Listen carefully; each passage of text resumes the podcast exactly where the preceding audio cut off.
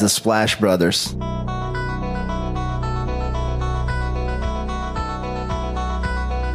The Splash Brothers, is that? The Splash Brothers. Splash Bros. The bond that you guys share being the Splash Brothers and everything.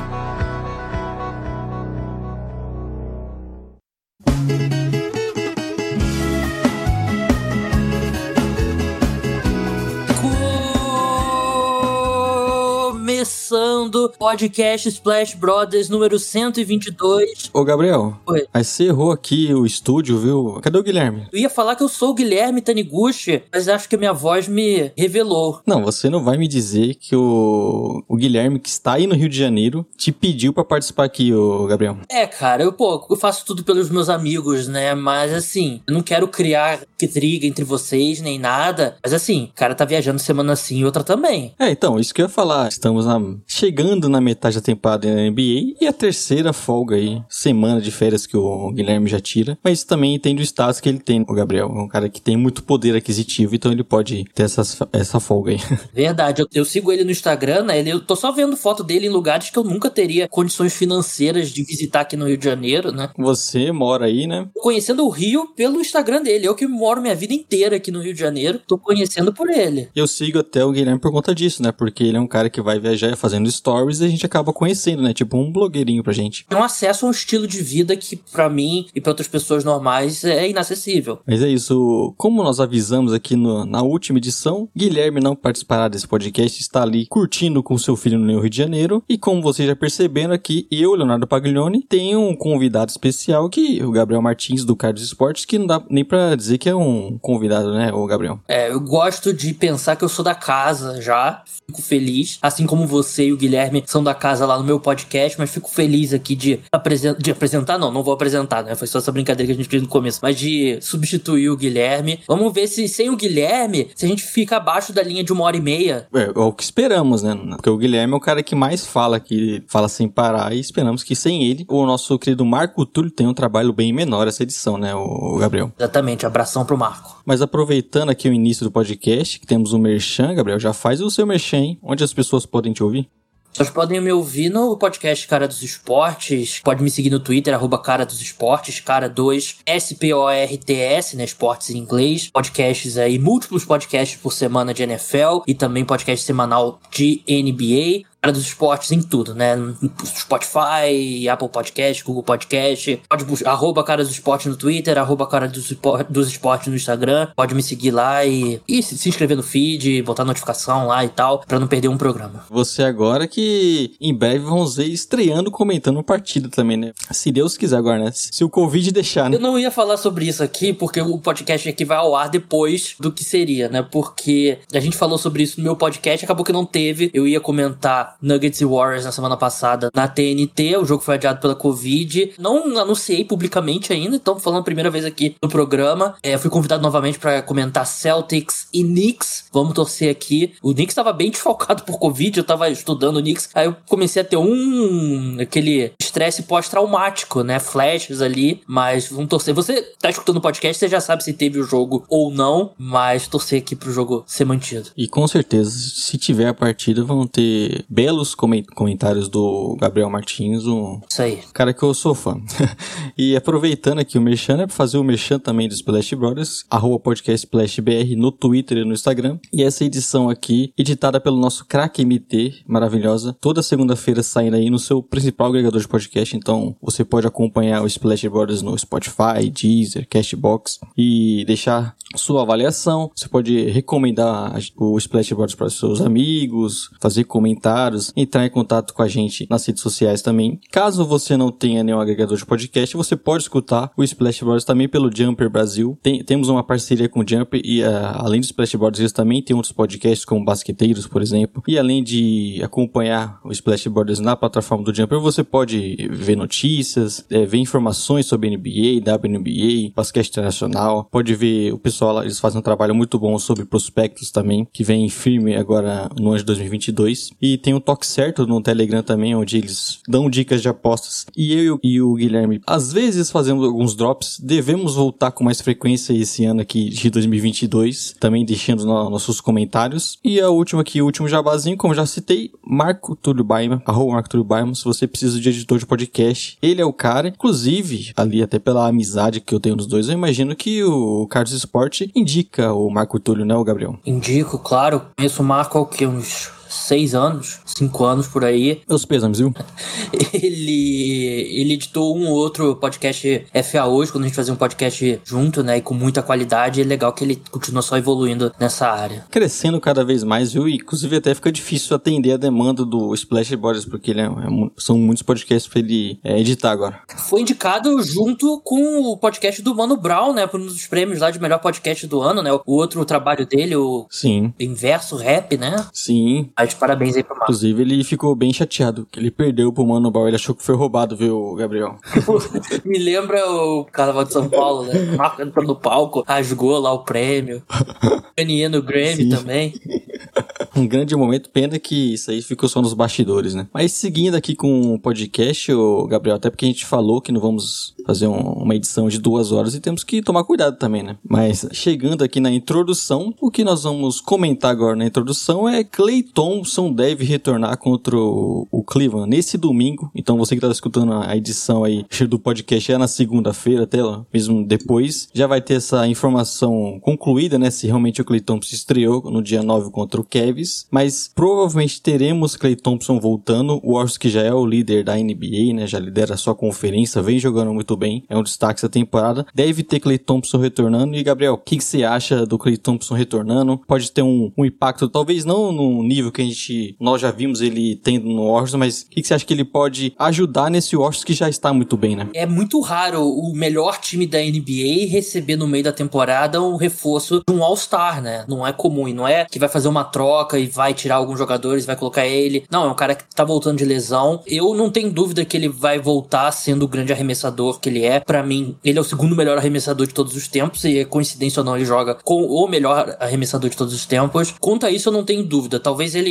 comece um pouco devagar e tal, mas eu, o arremesso dele ele vai recuperar. E a gente tá falando de um time que já é um time muito profundo, né? O Golden State Warriors é um time que tem um banco muito qualificado e se o Clay Thompson voltar como pelo menos perto do que ele era, você empurra um monte de cara assim pra um papel que talvez, por exemplo, o Jordan Poole pelo que ele tá jogando nessa temporada, talvez ele seja muito qualificado pra ser o primeiro cara saindo do, do banco, né? Ele em muitos, na maioria dos times ele começaria jogando, como ele vem jogando de titular no Golden State Warriors, e aí ele passa a ser o sexto homem. E aí você tem o Gary Payton também, que tá jogando muito bem, ele também ele pode aumentar a intensidade jogando menos minutos. Tem o Otto Porter, você tem o Iguodala e tal. Então tem muito, muita gente aí qualificada, Toscana Anderson também, que eu acho que é, é útil pelo menos. Então é um time que vai ficar ridiculamente aí profundo, o que principalmente pra temporada regular conta muito. A minha questão, Léo, que eu não consigo, acho que de cara ele não vai voltar a e não sei se ele recuperará, é o nível dele como defensor, porque o Sim. Clay era um dos melhores defensores de, de perímetro, né? Ele, ele sempre foi o cara que marcava o principal cara de perímetro do adversário, principalmente aqueles caras 6 e 8 pra baixo. Quando tem um armador muito qualificado, ele que marcava o Damian Lillard, ele que marcava o Chris Paul, ele que marcava o Westbrook. E essa lesão, ele já vai ter aí, ele já tem 31 anos, vai completar 32 agora no mês que vem. Eu não sei se ele vai ter a mesma agilidade, a mesma velocidade lateral pra conseguir marcar esses caras menores que ele. Eu diria que ele vai voltar a ser um bom defensor, eu acredito nisso, mas eu não sei se ele vai ter a mesma versatilidade que ele teve antes da lesão. E de cara eu não consigo ver ele sendo o mesmo cara, sim, all defense que ele já foi. É, isso é uma questão, né?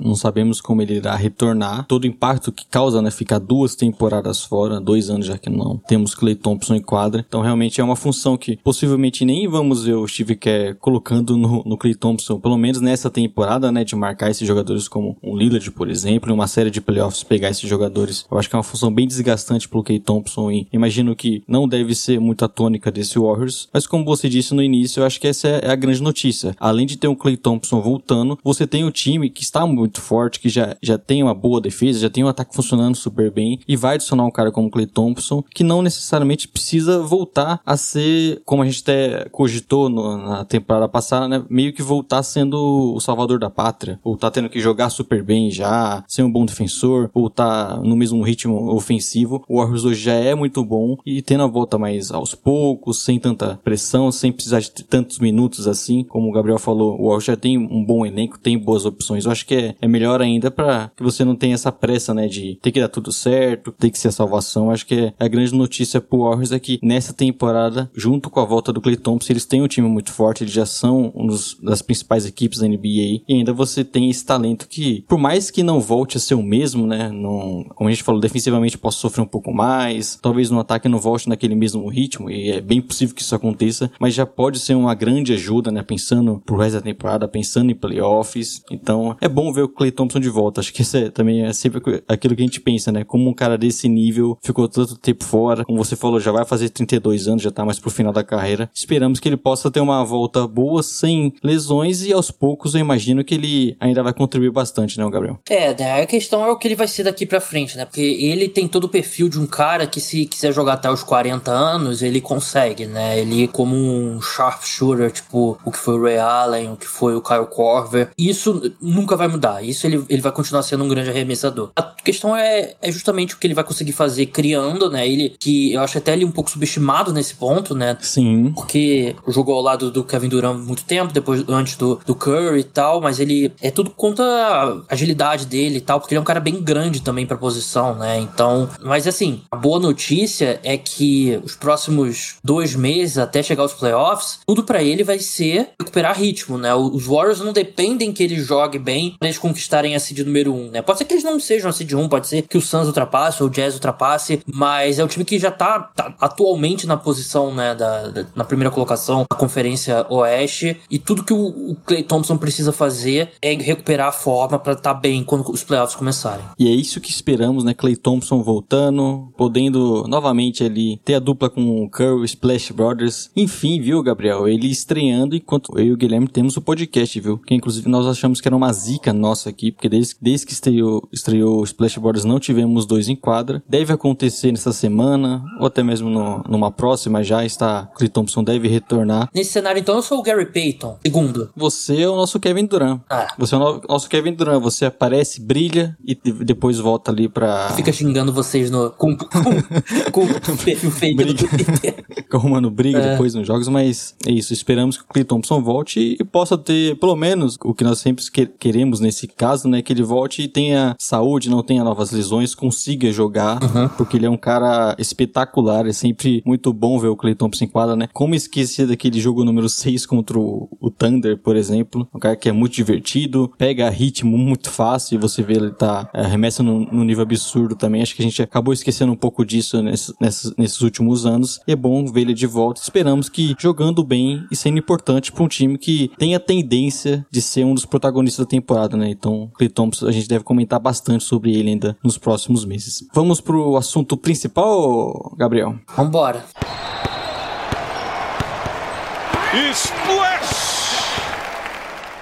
O assunto principal hoje, que eu combinei aqui com o nosso querido cara dos esportes, chegando ali na metade da temporada, vamos falar sobre coisa boa e coisa ruim, viu, Gabriel? A surpresa positiva da temporada e a surpresa negativa até aqui. Então, eu e o Gabriel, cada um aqui, nós separamos um destaque positivo e uma decepção na temporada. E pode ser time, pode ser jogador, tanto faz. E vamos aqui debater um pouco sobre esse assunto, viu? Você quer começar aí, Gabriel? Vamos começar. Decepção ou positivo? Vamos começar com a decepção, até pra gente terminar em, em cima, né? Beleza, então. É, até a gente conversando sobre o programa, né? Eu falei pra gente não revelar um pro outro nossas escolhas, né? Pra vocês terem a nossa a reação espontânea aqui no podcast. E como eu vou deixar você fazer as duas primeiras, ô Gabriel, eu até separei dois, nom dois nomes aqui, viu? Pra caso você fale o primeiro, eu tenho um segundo aqui já também na manga. Assim, eu na parte da surpresa eu dei uma roubada ali pra garantir, mas no Decepção eu só tenho um e Decepção é o Boston Celtics. Sim que tá bem documentado aí os problemas da equipe nessa temporada e como eu tô fazendo o jogo do Celtics essa semana, eu tenho assistido vários jogos deles, me surpreende um pouco como eles têm dificuldade para criar. É, é, fácil falar assim, ah, porque eles não têm um armador de verdade, né? E você tem o Dennis Schroeder, né, que tem sido o armador titular da equipe, mas ele é muito mais um sexto homem a la Lou Williams, né, que vem do banco pontua, ele não é um cara que envolve tão bem o time. É um time que você tem é o Tatum isolando, Brown isolando e ao ataque eles tentam fazer algumas movimentações ali, uns screens ali fora da bola e tal, mas tudo muito devagar. Nada flui muito bem nesse time. O time que até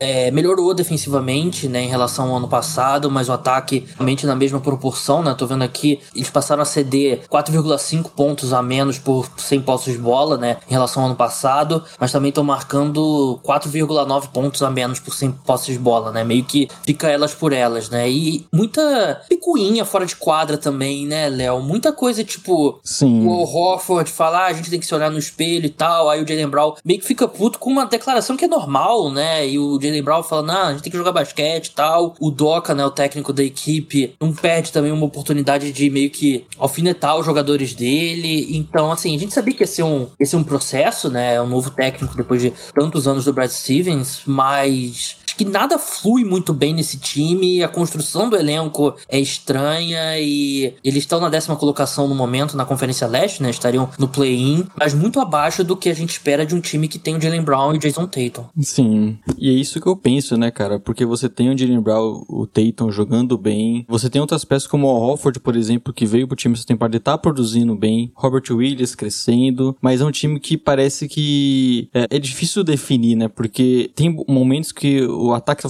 funcionando bem, a defesa, como você falou, vem bem essa temporada, aí tudo desmorona. E aí vira, como você falou, né, jogo individual de Tatum, Jenny Brown, o ataque não funciona, aí tem essas picuinhas que acabam até sendo expostas pra imprensa, né, a gente sabe que isso geralmente não, não é o normal. Então, é um time que tem boas peças, eu acho que é um time que, até pelo que tem no time, e, já, e que já foi construído até com essa base nos anos anteriores, poderia estar melhor colocado, mas é difícil definir a temporada do Celtics porque, como eu falei, é um time muito 880, de repente estão fazendo uma boa partida e tomam uma virada, um terceiro quarto ruim e acabam perdendo o jogo, saindo da partida, não conseguindo voltar. Então é um time que tem um novo treinador, né, que já vem sendo bem contestado ali até pela torcida, mas que é difícil entender como tanto talento assim não vem funcionando e como você falou, acho que é o que mais chama atenção. O ataque é muito individual, não é à toa né, até que o Marcos Smart comentou isso lá no início, mas é um time que tem muita jogada individual, vejo pouco passe, poucas assistências. É muito dependendo do talento desses caras que são bons, né? O Jalen Brown vem fazendo uma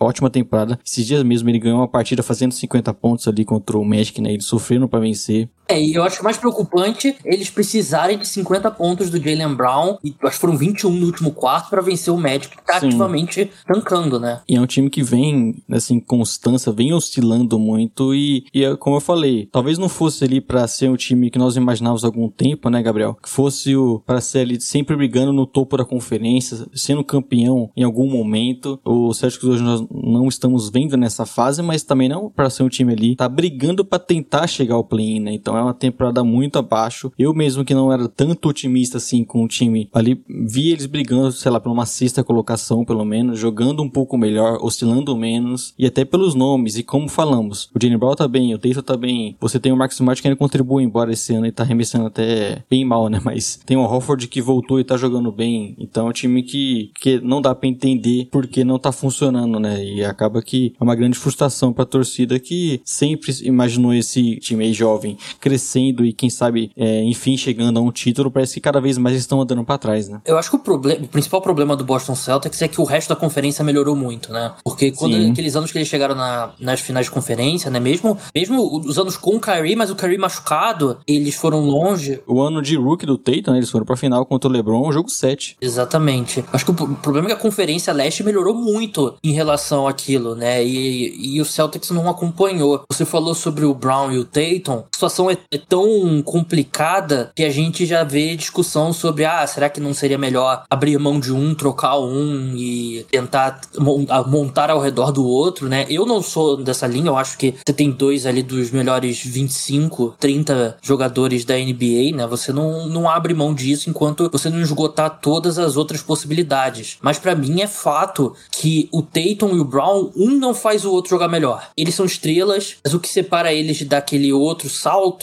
principalmente o Tatum, que eu acho que é mais talentoso que o Brown, é porque eles não melhoram o time ao redor dele, né? Eles não conseguem criar. O Jalen Brown com 2,7 assistências por jogo e o Tatum com 3,8, né? E essas grandes estrelas, elas melhoram os caras ao redor dele, né? E o, o Celtics, pelo contrário, tem vários jogadores jovens que eles selecionaram alto que você não vê muito desenvolvimento neles, né? Acho que, com exceção do Grant Sim. Williams, que é um cara mais de. É o cara mais de carregar piano, né? O Grant Williams, né? Não é um. Ele nunca vai ser uma estrela, mas ele. Você tem o Romeo Langford que mostra sinais de ser um grande defensor, mas ele não tem oportunidade de evoluir como jogando no ataque, né? E tem o Neesmith também, que tem poucas oportunidades, e o próprio Peyton Pritchard já é também um pouco mais de. O cara ali mais de compor elenco, mas assim, eu não acho que nenhum desses jogadores tem o seu potencial maximizado, e muito porque o Tatum e o Brown jogam muito na base do, de isolar. E, e sobre o Smart, eu acho que ofensivamente ele não, não tá fazendo um bom ano, né? Acho que até pros padrões dele tá um pouco abaixo, mas eu achei que ele melhorou bastante defensivamente, né? Eu, até o ano passado, eu tava em dúvida se ele ainda era aquele cara que conseguiria. Ele, com, sempre, mesmo nos momentos ruins, ele consegue marcar muito bem os caras que são maiores que ele. Mas eu tinha dúvida se a velocidade dele era a mesma para pegar aqui do, do 1 ao 4, né? Como ele fazia. E esse ano ele parece estar tá mais ágil, mais veloz e tem jogado muito bem. Acho que seria um voto meu pra seleção defensiva da temporada. Mas ele é um cara que ele carrega muita bola nesse ataque, né? Meio até chocante o quanto que o ataque começa nas mãos dele, né? Quando você tem o Brown e tem o Tatum. Sim. Aí é, é essa falta de armador, como nós, você falou no início, né? Que tem o Schroeder, mas que, que é um cara até mais visando pontuação também. Então o time acaba carecendo desse jogador. O Smart tem essa função, levando muito mais a bola, só que não é exatamente o que nós esperamos dele, né? Então, como você falou, né? É um time que tem muito talento. Jalen Brown, Jason Tatum, talvez não seja aqueles caras que, como você falou, criam pros, consegue criar pros companheiros, consegue elevar esse nível de jogo. Então, obviamente, isso falta um pouco, mas acho que como você também citou, o elenco ao redor, ele acaba deixando a desejar, né? O time que vem arremessando mal de três, acaba tendo muito esse, esse, esse problema de espaçamento, isso acaba complicando o jogo dos dois também. Então, você tem peças como o Smith, que ainda não, é, não se provou, como o próprio, o próprio Peyton Pritch, acaba que o elenco nos últimos anos foi perdendo peças e foi piorando um pouco, e isso acaba impactando no elenco, né? Então, até mesmo vejo o torcedor do Celtics no Twitter lamentando bastante, né? Por exemplo, aquela escolha do Desmond Bain no, no Grizzlies era uma escolha do Celtics, eles acabaram tocando. É, e hoje o time precisando muito de um jogador de arremessador, por exemplo, e vendo que esses outros jovens que o Celtics escolheu, até mesmo algumas picks é, boas, né? Como o Langford, por exemplo, não tiveram minutos, não conseguiram se firmar, não conseguiram ter tanto espaço assim, então acaba fazendo falta de um time que ao longo dos anos foi perdendo peças, né? Eles perderam o Kai Irving, perderam até mesmo o Hofford que voltou agora, perderam o Gordon Hill, de Terry Rozier. Então, um time que há um tempo atrás a gente via com muito talento jovem podendo crescer e com muitos ativos, né, para conseguir trazer mais caras, buscar trocas, isso meio que não aconteceu. E hoje o Celtic sofre bastante nessa questão do elenco, não vem dando certo, né? É verdade, né? E para encerrar, uma informação que eu descobri lendo o artigo da Wikipedia do, do Emil Doca, ele é casado com a Nia Longa, né, que interpretava a Lisa do Maluco no Pedaço. Caramba, fica a, a curiosidade essa aí. Tenho certeza que isso aí é... Poucas pessoas sabiam, viu, Gabriel? Então, eu, eu não sei se você tá sendo irônico, porque eu não sei se é daquelas, daquelas informações, assim, tipo, que na NFL a gente brinca muito, ah, sabia que o Ryan Fitzpatrick estudou em Harvard e tal, isso aqui. Não. Eu só descobri agora, eu achei. Eu mesmo não sabia, inclusive eu tenho esperança que você vai fazendo o jogo do Celtics, né, dando tudo certo, você vai engrandecer ainda mais a transmissão com essas informações que são super importantes. Vou pesquisar antes do Twitter, ver se já é um fato muito conhecido, mas eu vou tentar incluir na transmissão porque eu acho que é relevante, né? Bom, eu tenho, sigo bastante torcedores do Celtics, estou, fico bastante tempo no Twitter e confesso que não tinha reparado nessa informação. Então eu imagino que seja meio que nova para a maioria, viu? Mas qual que é a sua decepção? Minha decepção também está na Conferência Leste. Os Celtics eram uma, vale dizer. Embora quando eu tenha pensado aqui na pauta, vem alguns times na cabeça, né? Porque tem algumas decepções nessa temporada, mas eu vou citar agora, né? O Atlanta Hawks, que vale colocar o asterisco, né? Assim como basicamente todos os times estão sofrendo com desfalques, né? Eles tiveram jogadores entrando no protocolo em sequência, como o Triangle, logo depois de John Collins, por exemplo. O elenco vem tendo alguns desfalques e como toda a NBA vem sofrendo com isso, mas é um time que nós mesmos aqui no Splashboard sabíamos que é difícil você manter aquele nível da temporada passada. É um time ainda muito jovem, não quer dizer que chegou na final de conferência ano passado que ia só continuar crescendo, ia continuar mantendo esse nível. Foi até meio chocante eles chegarem ali, mas mesmo considerando tudo isso, mesmo tendo a questão dos desfalques, é um time que eu vejo muito abaixo esse ano. Nós vemos o, o Triangle jogando bem, fazendo a diferença na parte ofensiva pro time, conseguindo carregar bastante esse elenco, mas justamente o que eu sempre via como muito forte do time não vem dando tão certo. O elenco ao redor não tá funcionando tão bem, você não vê o Bogdanovic tendo um papel que a gente viu até em alguns momentos da temporada passada quando ele voltou de lesão, você não vê um envolvimento maior de outros jogadores como o Herter, o Galinari, o Hunter que voltou, assim como o Red também. Você tem alguns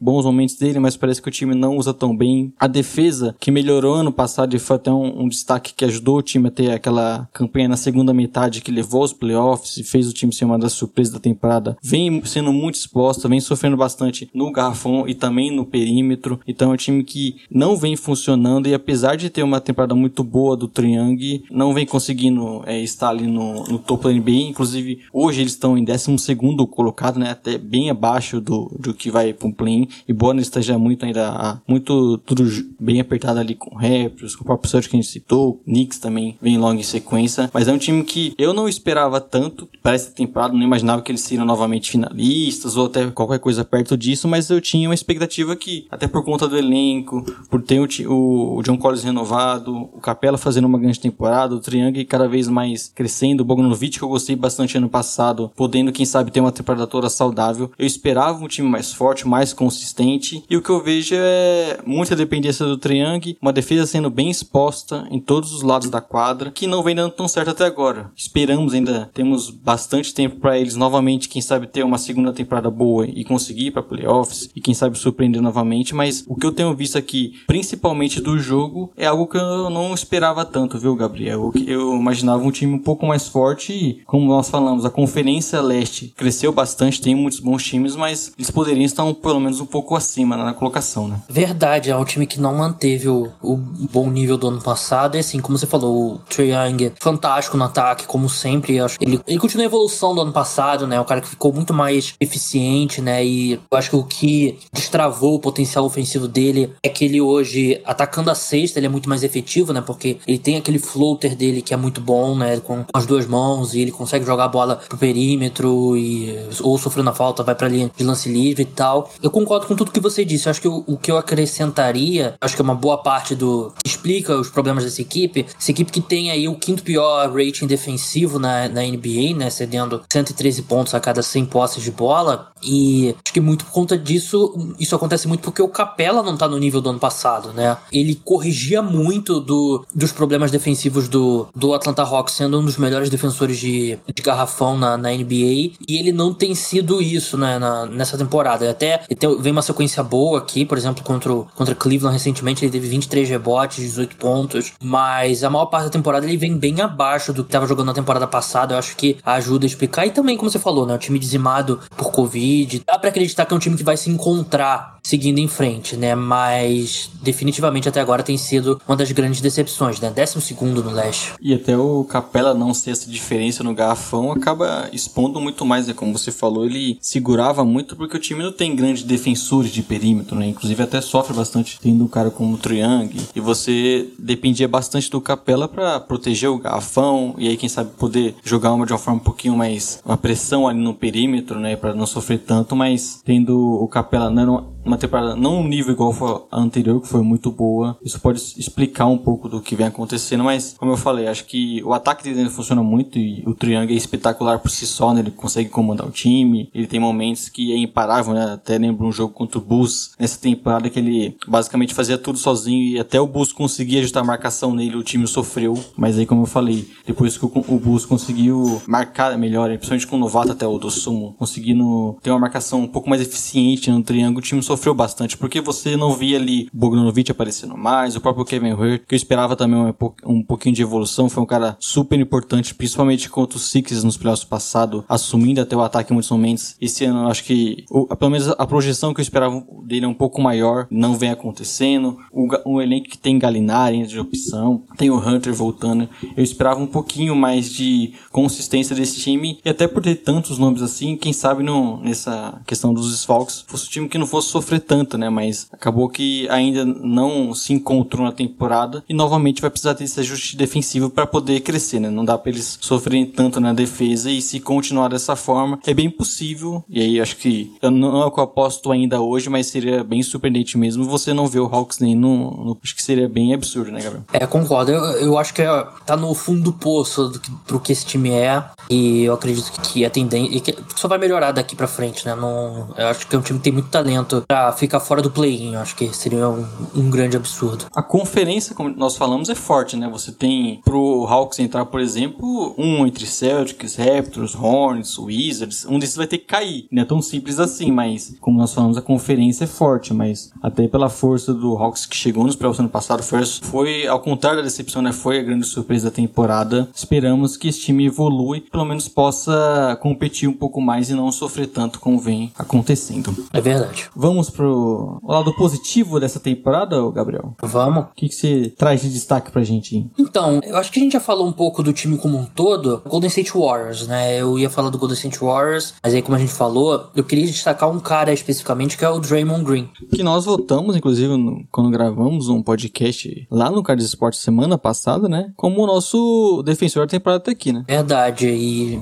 merece, merece muito. Um cara que acho que muita gente já, já descartava, assim, não descartava, né? Mas ele parecia caminhando para um, um, momento pós-auge da carreira, apesar dele ser jovem ainda, tem 31 anos, é, vai fazer 32 em março, mas ele, ele meio que se reinventou esse ano, né? E voltou a jogar em ótimo nível e parece melhor fisicamente, né? Conseguindo fazer aquilo de. Ele, ele literalmente marca de 1 ao 5, né? A gente vê ele marcando pivô e contra o Suns a gente vê ele marcando o Chris Paul. Ele é um cara que. Às vezes a gente fala muito sobre. Ah, esse cara marca várias posições e tal, mas o Draymond Green é o principal exemplo disso. E eu acho que eles encontraram, né? O Steve Kerr, o Warriors, encontraram uma forma de. que ele, mesmo no auge, ele não era um bom jogador ofensivamente. Ele cria bem, ele é um bom armador, né? Ele é basicamente o armador desse time, já que o Curry é um cara que não só joga muito bem fora da bola, mas também é um baita pontuador, né? E eles encontraram uma forma ali de tornar o Draymond Green não uma peça nula no ataque, né? E a gente vê muita essa ação, né? Que o pessoal chama lá de, de short roll, né? E pode ser às vezes pick and roll, às vezes com no handoff com Curry, ele recebe a bola atacando para atacando a cesta, porque ele, a, a, tendência da defesa, como ele não é um bom arremessador, é dar aquele espaço para ele e ele usa esse espaço ali para criar um criar meio que um impulso e ele toma muitas boas decisões, ele é muito rápido nessa situação, ele se ele tiver que atacar a cesta, ele ataca a cesta e ele sempre vai encontrar o arremessador certo, sempre vai encontrar o passe certo. Então, ele mesmo com as, as limitações dele, ele já teve ano de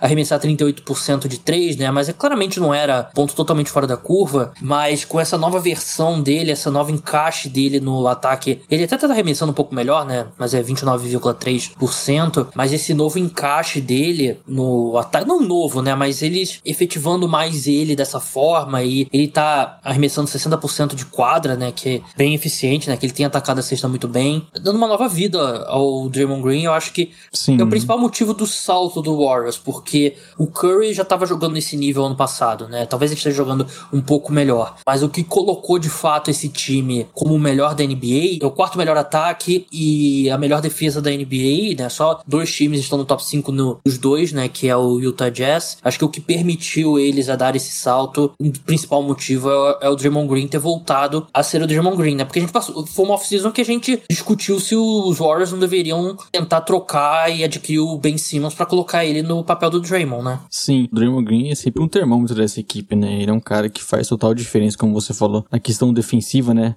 Temos até na NBA cada vez mais os times buscando esse jogador versátil que consegue marcar várias posições, só que o, o Draymond Green até pela inteligência, o posicionamento, ele é um defensor espetacular. E novamente, agora com um time forte e muito por conta do que ele vem fazendo também, você ainda vê ainda mais esse trabalho, né? Que muitas vezes é um cara que, como nós falamos aqui, como você comentou na né, questão ofensiva, não produz tanto, não arremessa tão bem, não é um cara que vai produzir muitos pontos, mas o impacto que ele tem como um todo nesse time é espetacular. Defensivo, né? Você já comentou bastante, mas também na parte ofensiva, esse jogador que tem a bola para conseguir acionar os companheiros, principalmente o Curry, né? Achar ele nessa movimentação e fazer o ataque funcionar de uma forma melhor. E agora o Austin até um pouco mais de ajuda, né? Com o Jordan Poole. O próprio Andrew Wiggins vem fazendo uma boa temporada também. Acho que é um, é um bom jogador pra gente destacar nesse momento que tivemos críticas em relação ao Wiggins e até, e até se pensar o que ele era como prospecto não virou o que nós pensamos, mas nesse Warriors ele achou seu papel, vem sendo super importante. Também nos dois lados da quadra, né? Um defensor importante pro time, mas que com a bola também vem produzindo e vem conseguindo desafogar o Warriors ainda para não depender apenas só do Curry, né? Então acaba que é um time que vem funcionando muito bem e como você comentou, acho que é o certo. Muito do que acontece nesse time é porque o Draymond Green é espetacular, é um cara que consegue contribuir muito no ataque, ser aquele jogador que liga os pontos, né? E defensivamente ele é o jogador versátil, é o cara que faz a diferença, vai estar tá, com certeza, se não for levar o prêmio, vai estar tá na discussão para defensor da temporada. E, e, a defesa do Warriors é muito do que é, é porque tem um cara como o Draymond que permite ter esse jogador, né, de, que faz essa, tem essa versatilidade, mas que também orienta os companheiros e é um cara que faz total diferença. Acho que é sempre bom elogiar, né? Porque ele é um, ele é um jogador que geralmente na fase ruim você vê os problemas dele, né? Como foi ano passado. E é um jogador que, até por falar bastante, é muito criticado. Mas nessa fase boa, vale a pena destacar o, o como ele é, ele é vital, não só para esse time agora, mas para toda essa, essa dinastia que nós vimos no Warriors. É sempre bom lembrar o como o Draymond Green foi importante e está sendo novamente agora. É, e assim, para encerrar, Draymond Green, né? Eu ia comentar o Warriors e Nuggets antes do jogo ser adiado, né? Eu assisti bastante jogos dos Warriors e assim, quando ele ficou fora no, pelo protocolo de de Covid, o time teve muitos problemas não só na defesa, o ataque também sentiu muito. Acho que esses jogos que ele não jogou, né, o, o que teve de Denver, o de Utah, acho que mostram muito como esse time depende do Draymond Green nos dois lados da, da bola. Sim, é um time extremamente dependente do Draymond Green. Acho que ele faz total diferença, né, pra esse, esse Warriors. E, e vem sendo legal ver o Warriors voltar ali no topo. Possivelmente não sabemos se vai ser a melhor campanha realmente da, da NBA até o final, mas é um time que vai estar tá no topo, vamos comentar bastante. É um dos favoritos da temporada, né? Principalmente nessa conferência oeste, que nós falamos da leste tá bem equilibrada. Na oeste também, né? Difícil você cravar ali se tem um super favorito, quem dos três primeiros ali é o melhor. Então é uma conferência que tá bem equilibrada e o Warriors, enfim, estamos vendo um time conseguindo aproveitar esse Draymond Green novamente, conseguindo aproveitar o Curry espetacular numa segunda temporada seguida, jogando super bem e agora liderando a conferência. Esperamos ver o Warriors nos playoffs esse ano e possivelmente aí vai estar tá brigando por título, né? Bom, minha surpresa também é da Conferência Oeste, parece que até que nós combinamos, né, Gabriel? As decepções foi na Conferência Leste, o que não quer dizer que a Conferência Leste é ruim, até ao contrário disso, né? Muito forte. Talvez até por isso tenha mais espaço para ter decepções, porque vão ter times que a gente imagina lá no topo que não estão lá em cima. A minha surpresa positiva da temporada, e acho que nesse momento é bem oportuno falar, é o Grizzlies, né? Que vem numa crescente aí essa temporada, novamente surpreendendo a gente, né? Nós acabamos nunca destacando tanto o Grizzlies porque é um time que a gente acha que vai ficar um pouco mais abaixo, porque tem um dos melhores na conferência, mas novamente eles estão jogando super bem. O Jamoran vem evoluindo ano após ano e agora acrescentando um pouco a, essa questão do arremesso de três, o que ajuda ainda mais no seu jogo, né? E vem jogando super bem. E o que ainda é curioso é que nessa sequência de jogos aí do Grizzlies, que fez o time chegar até a quarta colocação atualmente na Conferência Oeste, foi uma sequência sem o Jamoran, né? Que ele perdeu lesionado. E o time e a defesa deu um salto, mudou totalmente com o Brooks, com o Tyus Jones e, obviamente, o Jalen Jackson Jr., o Adam sendo muito importante. Conseguiu ser uma defesa, teve uma mudança completa. O time que rouba muita bola, joga muito em contra-ataque, dificulta muito os arremessos do, dos adversários ali na, no aro. E acho que isso foi o que fez o time dar esse salto grande, né? Essa defesa que melhorou bastante, é um time que pega muito rebote, não sai de pontos de segunda chance. Isso deu a tônica para um time que deveria sofrer bastante no ataque, por não ter a sua principal peça, mas viu nesses caras, nessa forma de jogar, um jeito que eles conseguiram vencer muitas partidas e até compensar um pouco o fato de não ter o Jamoran, tendo outros jogadores, né, que vem tendo destaque. Acho que o Jalen Jackson Jr. vem fazendo uma boa temporada, vem sendo importante pro ataque do time. Obviamente o Jalen Brooks e o Desmond Bain, que vem crescendo e sendo é essencial para essa equipe. O Adams, que não é aquele pivô que joga, que é sempre o pivô do time, muitas vezes joga até com o Jackson Jr., mas que é importante, é o cara que pega muito rebote ofensivo, que também é uma das marcas desse time, vem sendo super importante, é um jogador que sempre é, é bem utilizado pelo armador do time para conseguir criar espaços também. Então é um time que tem boas peças para completar esse, esse elenco, que vem tendo bons destaques, além do Jamoran, que vem fazendo uma temporada absurda, né? Acho que sempre bom destacar ali potencialmente um All-Star esse ano. Vamos ver ele algumas listas aí de melhores da temporada. Vem jogando super bem, comandando né, esse estilo de jogo de é, roubar bola, muita transição, muito contra-ataque. Um jogador super agressivo e, e bem interessante de, de, assistir, mas acho que além do Jamoran, vale destacar a equipe como um todo do Grizzlies que você olhando os nomes ali, né, Gabriel, você talvez não tenha tanto destaque, não imagine que eles vão chegar tão longe. Talvez até mesmo seja só uma fase, né, não vai ser um time para ficar ali com mando de quadra, mas o que eles vêm fazendo novamente, surpreendendo, é um time que vale citar porque vem jogando super bem e vem num momento muito bom, né? Verdade, né? O Jamoran, pelo. Ele tá no terceiro ano dele na, na NBA, né? E é terceiro ano que ele mostra sinal de evolução, né? Tanto que Antes dele se lesionar, tinha muita gente falando dele pra Most Improved Player. Eu, eu, inclusive, eu cogitei citar ele naquela, naquele nosso prêmio ali no seu podcast. Sim, ele, ele merece, né? E acho que uma coisa que, que ele faz interessante, né? Que ele não é muito aquele jogador que morre fora da bola, né? No ataque, né? Que cara que ele se livra da bola e ele para ali no canto, né? Ele trabalha também, ele, ele não é só... O, o Memphis Grizzlies não é o, o show do Jamoran, né? Claro que Sim. ele é o principal jogador da equipe, né? Mas a equipe tem outras opções, tanto que não, não desmoronou sem ele. Como você falou bem, do Bane e do Brooks, jogando muito bem. São dois caras que, que qualquer time brigando por título, eles jogariam minutos importantes. São dois caras bem úteis. O, o Jackson, ele. Acho que ele tem muito espaço para melhorar ainda. Uma coisa que ele precisa melhorar, e foi até um negócio que o Bill Simmons falou no podcast dele recentemente, que eu concordo. Ele precisa ser um reboteiro melhor, né? Porque ele pega 5,3 rebotes por jogo. Eu acho que se ele fosse um reboteiro melhor, não haveria necessidade de tantos minutos pro Steven Adams, né? Que ele veio na troca com o Jonas Valanciunas, né? No, com o Pelicans, né? E eu prefiro Valanciunas, né? É, ofensivamente, né? Principalmente. É, são dois caras bem diferentes, né? O Steven Adams é um cara todo voltado pra defesa, o Valanciunas traz ali algumas opções ofensivas, mas é um time bem interessante mesmo. É legal, acho que não dá para chamar de grit and grind 2.0, né? Porque não tem a mesma personalidade, né? Que tinha aquele time. Mas o Grizzlies é um time que tem uma filosofia, tem um jeito de jogar coletivo, assim, de mercado pequeno é uma das franquias mais sólidas que tem. É um time que vem jogando super bem, inclusive eles essa semana aí ganharam do Cavs e do Nets em sequência, né? Jogos até fora de casa e foram super bem. Um time que vem surpreendendo, jogando muito bem e como nós falamos, né? O Jamoran vem fazendo uma temporada absurda, é um cara espetacular, que tem agora até a, melhorou o aproveitamento de arremesso de 3, mas que joga com muita intensidade, joga, puxa muito contra-ataque, é um cara que dita bastante o ritmo do time quando está em quadra e, e vem sendo espetacular esse ano, mas o elenco, vamos dizer assim, os coadjuvantes vem funcionando super bem também. Gosto bastante do, da temporada do Desmond Bain, melhorou o nível, um arremessador espetacular, jogador que até vem tomando um pouquinho mais de protagonismo do que imaginava, principalmente nesse início de carreira, né, mas o Dylan Brooks também sempre sendo super importante nos dois lados da quadra. Jaren Jackson Jr., que eu concordo também, né, que se, se fosse esse cara, que até o que nós esperávamos dele, né, jogador que dá muitos tocos e tudo mais, poderia ser esse pivô, até o time jogando no small ball ali, mas que não dá pra confiar tanto nisso, até acho que é por isso acaba sendo importante também ter um cara como o Adams no elenco, mas John Jackson Jr. que ainda oscila um pouco no ataque, né? Você vê alguns jogos dele fazendo 20, 20 25 pontos e nos outros ele participando um pouco. Pode melhorar essa questão de, da oscilação, mas vem fazendo uma boa temporada também. E eles têm bons jogadores que a gente acaba falando um pouco, né? Por exemplo, eu gosto bastante do que o Tyus Jones vem fazendo. Acho que é um armador super sólido, bem competente, erra pouco. É importante ter ele em quadra e foi importante quando o Jamoran não estava, mas tendo ele um jogador desse vindo do banco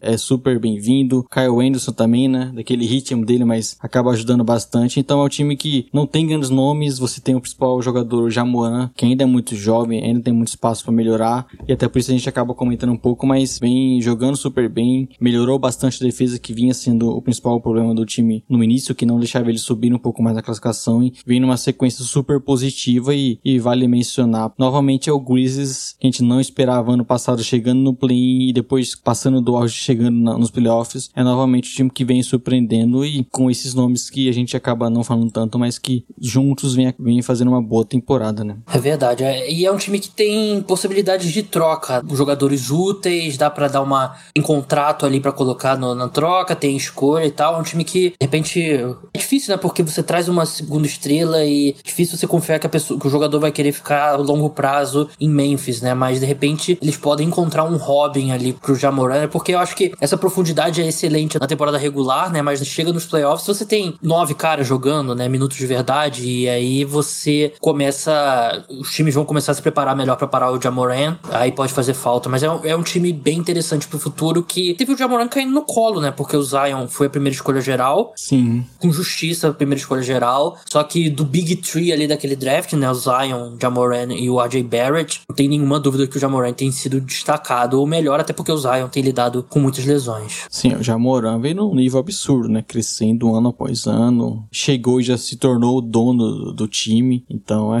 acabou caindo no colo, como você falou. E eles até por não ter não ser esse mercado grande, né? Como se for de talvez conseguir trocas, conseguir atrair jogadores, vem fazendo basicamente com o escolha draft, né? O Jamoran, Desmond Bain, o próprio John Jackson Jr. São jogadores, vários que nós citamos até aqui, que são importantes pro elenco hoje. São jogadores que foram escolhas do Memphis e, e que acho que é um destaque também desse, dessa equipe nos últimos anos, né? Que eles vêm fazendo boas escolhas. O Desmond Bain, por exemplo, foi final de primeiro round, teve o espaço e vem evoluindo é, nessa segunda temporada. É um time que vem fazendo bons drafts e vem dando super certo, porque é com esses jogadores que o time tá chegando em playoff e foi assim ano passado e quem sabe esse ano novamente, né? Encerrando aqui o assunto principal, Gabriel. Geralmente, nesse momento, e o Guilherme aqui trazemos destaques, né? É, dicas de séries, alguma coisa que nós que, que estamos assistindo. Só que nessa semana, até por ser diferente, não ter o Guilherme, que é bem ditador, viu, Gabriel? Então aqui eu mudei um pouco e o destaque dessa semana vai ser os playoffs da NFL chegando, o Carlos Esportes, que para quem não conhece, já deveria conhecer, mas faz um trabalho espetacular falando sobre NFL, falando sobre a temporada e não será diferente agora com os playoffs chegando, né? Esse podcast está indo na segunda-feira, sábado já começa a pós-temporada e ainda quando estamos gravando aqui não temos totalmente a definição, mas o que, que o pessoal aí que não acompanha tanto a temporada regular da NFL pode esperar para esse playoff, seu Gabriel? Playoff muito aberto, né? Que, assim, você que só acompanha NBA e não acompanha NFL, não você, Léo, você ouvinte, é, NFL é um jogo único, né? Então, por si só, já é muito mais aberto que a NBA, né? Mas esse ano a gente tá num ano que não tem, não tem um time, um grande time, né? Sempre tem um, dois time, grandes times. Esse ano tá muito nivelado por baixo, mas a promessa é que a gente tá chegando num cenário aqui, a gente olha, eu abri a classificação aqui da NFL só pra vocês terem uma noção, a AFC esquece, né? A AFC, qualquer time ali que tá no, nos playoffs, dá pra fazer um caso pra vencer o título, né? Acho que com Titans, Chiefs, Bills, Patriots, Bengals, Chargers, nunca se sabe. São times que tem casos aí, possam ir até o Super Bowl. Na NFC eu acho que fica mais entre Packers, Bucks e Cowboys, mas é uma temporada muito aberta, muito aberta mesmo, a mais aberta que eu já vi. Na, eu acompanho a NFL há mais de 10 anos e eu nunca vi um ano que. nivelado por baixo, sim, mas tá muito aberto. E o Bucks até que teve alguns problemas recentes né, de lesões. Anthony Brown aí. Pirocando. Que também não, não deixa de ser uma, não é uma grande surpresa isso, né? Mas é o time que foi o atual campeão e pelo pouco eu entendo, eu não apostaria tanto no, no Bucks na pós-temporada, embora tenha o Tom Brady, né? Nunca dá pra duvidar. Tava pensando aqui qual que seria o grande favorito. Talvez um Packers, né? Mas é um time que a gente tinha dúvidas no início, né? Até pela questão do, do Aaron Rodgers e vem fazendo uma grande temporada. Sim, né? E você pediu, quando a gente tava conversando sobre o programa, né? Você pediu um palpite pro, pro Super Bowl, né? O meu palpite hoje Sim. é Kansas City Chiefs e Green Bay Packers. Chiefs, ele tá melhorando na hora certa. Eu não acho que eles vão ter esse de 1, porque os Titans, eles precisam vencer só o Texans pra, pra garantir, né? Então, acho que o Titans vai garantir a seed 1. Mas o Packers é o time mais sólido da NFC, né? Suou um pouco mais do que a gente gostaria para vencer alguns times não tão bons, né? Quanto como o Ravens desfalcado e tal. Cleveland Browns com o Baker Mayfield lançando quatro interceptações. Mas ainda tem o MVP da temporada, né? O Aaron Rodgers e tem uma boa linha ofensiva, tem um excelente treinador. E os Chiefs, a defesa antes do jogo contra os Bengals vinha sendo ali excelente, né? Não é aquela coisa, ah, tava sendo boa o suficiente. Não. A defesa dos Chiefs tava jogando bem de verdade. Sim, top 10 na NFL, né? Da semana 8 pra cá. E a gente viu o Mahomes jogando como o Mahomes já no, contra os Bengals e ele tem dado sinais positivos. Não acho que é. Ele não tem sido consistentemente o Mahomes a melhor versão, mas esse time contra o ataque contra os Bengals deu sinais muito, muito positivos. Hoje, se eu tivesse que apostar, seria Kansas City Chiefs contra o Green Bay Packers e pro Super Bowl aí eu já. pra campeão, aí eu já não, não tenho palpite ainda. É sempre bem complicado. Como você falou, ser jogo único, acaba sempre tendo surpresas, né? Inclusive, não sei se você tem algum palpite, talvez de time que vai surpreender nesses playoffs, que a gente não espera tanto. 49ers, eu não ficaria surpreso se eles vencessem um jogo, porque eles têm, eles têm um esquema bem particular, eles têm um ataque, um ataque terrestre bem criativo e ele é um tipo de time que se ele sair na frente, é um time que vai ser bem chato, é um time para ficar de olho. Na AFC, não sei se seria surpresa, mas acho que o Buffalo Bills é um time que oscilou muito ao longo da temporada, mas é um time que tem capacidade de fazer o que fez contra o New England Patriots, né, duas semanas atrás, né? Então é um time que se encaixar ali três semanas boas do Josh Allen, ele que nos bons momentos ele é fantástico, lembra o jo é o Josh Allen do ano passado, mas ele ainda, ainda tem umas oscilações para baixo, mas não tão grandes quanto era no começo da carreira, mas é um time que pegar uma sequenciazinha boa do Josh Allen ali, ele com a cabeça no lugar, é um time que pode chegar no, no Super Bowl sem a AFC tá totalmente aberta. O é. Buffalo Bills eu acho que é um time que não pode ser ignorado. Assim como NBA, né? NFL bem aberta, difícil cravar alguma coisa. Eu confesso que tem uma leve torcida essa temporada pro Packers, porque, primeiro, nós até comentamos o aqui nos bastidores, né? O Fortnite, que é o meu time, né? Pode ser que nem se classifique pra pós-temporada, e eu acho que não, não vai chegar tão longe novamente assim, se conseguir a classificação. O quarterback que eu mais gosto de acompanhar, e desde que eu vejo NFL, que é praticamente há 10 anos também, é o Aaron Rodgers, um cara que dentro de, de campo, acho que um jogador desse nível não pode ter um Super Bowl só, tem que terminar a carreira com mais. Mas você me trouxe agora esse ponto que eu não lembrava, né? Ele é aquele cara que tá fazendo discurso anti-vacina. Não sei se a minha torcida agora vai ser tanto por ele, viu, Carlos Esportes? Mudou essa, esse discurso aí no meio do caminho aí durante a sua fala, entendi já. Ele dando uns discursos, né, falando que ele viu muito, como que é aquele podcaster americano? Joe Rogan. É o Joe Rogan lá, né? Puta, é lamentável a postura dele. Sim, mas é assim, em campo ele é o MVP da temporada, no... Não, e, um dos maiores da história, né, com certeza. Um dos maiores da história, sem dúvida. Ele é o, o segundo jogador com mais MVP na história da NFL, atrás apenas do Peyton Manning, que tem cinco, superou o Tom Brady. Tom Brady tem três. E ele é absurdo, né? Como eu falei, eu sempre pensei, né, já chegando no, no final de carreira, um, um, cara desse nível pode é, muito bem ter mais títulos, né? E quem sabe essa temporada aí com o Packers, enfim, aí você talvez sendo o principal time da, da conferência. Se o nosso ouvinte aqui quiser ficar mais por dentro dessa pós-temporada aí que está chegando na NFL, quem que ele deve seguir, Gabriel? Ah, claro, pô, ótima pergunta. Cara dos esportes, arroba cara dos esportes, tudo sobre NFL aí. Manda lá um reply que se você disser que é ouvinte do podcast Splash Brothers, eu vou ser educado. E você que faz aquele podcast logo após a rodada, né? Domingo de noite eu já vejo notificação aqui no meu WhatsApp do Gabriel soltando um podcast, viu? Exatamente, podcast pós-rodada, sempre logo depois do Sunday Night Football, vai continuar aí durante os playoffs. Esse ano que a gente vai ter jogo segunda-feira no, no Wild Card, mas vai ter o podcast domingo, sempre ficando acordado até tarde para trazer o programa logo rápido para vocês. E os playoffs começam no sábado, né? Playoff sábado. Tem jogo sábado já esse, esse final de semana, né? Mas é da temporada regular ainda. Mas tem dois jogos sábados, dois jogos domingo e um na segunda-feira. É isso e isso que é bom, né? Principalmente nesse início aí com muitas partidas, sempre bem emocionante, sempre tendo surpresas. Então, eu comecei a acompanhar a NFL em momento de playoffs ali e é sempre um, um caos, né?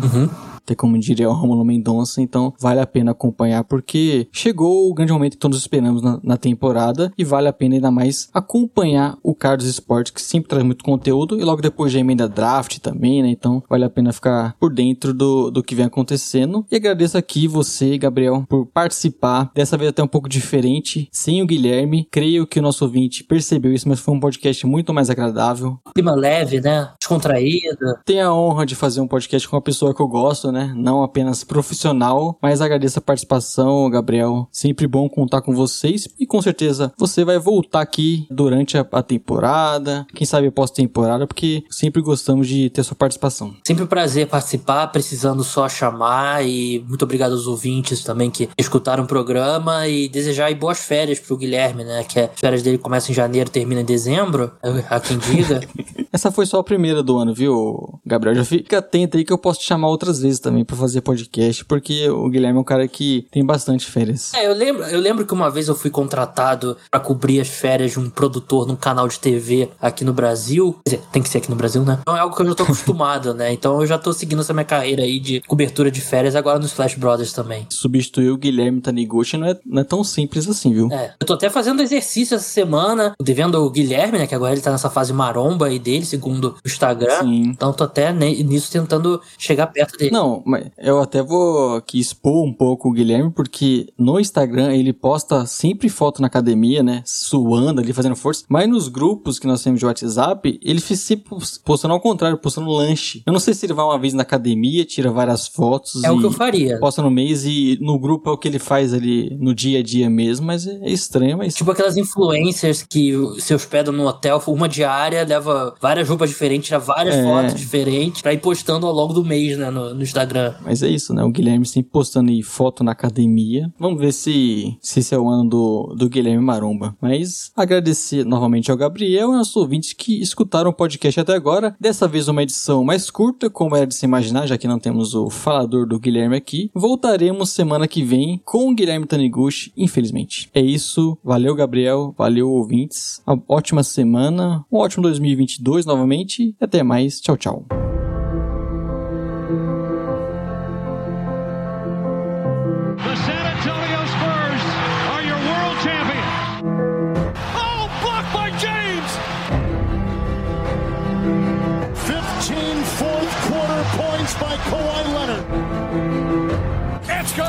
Kevin Durant from downtown. Bryant for the win.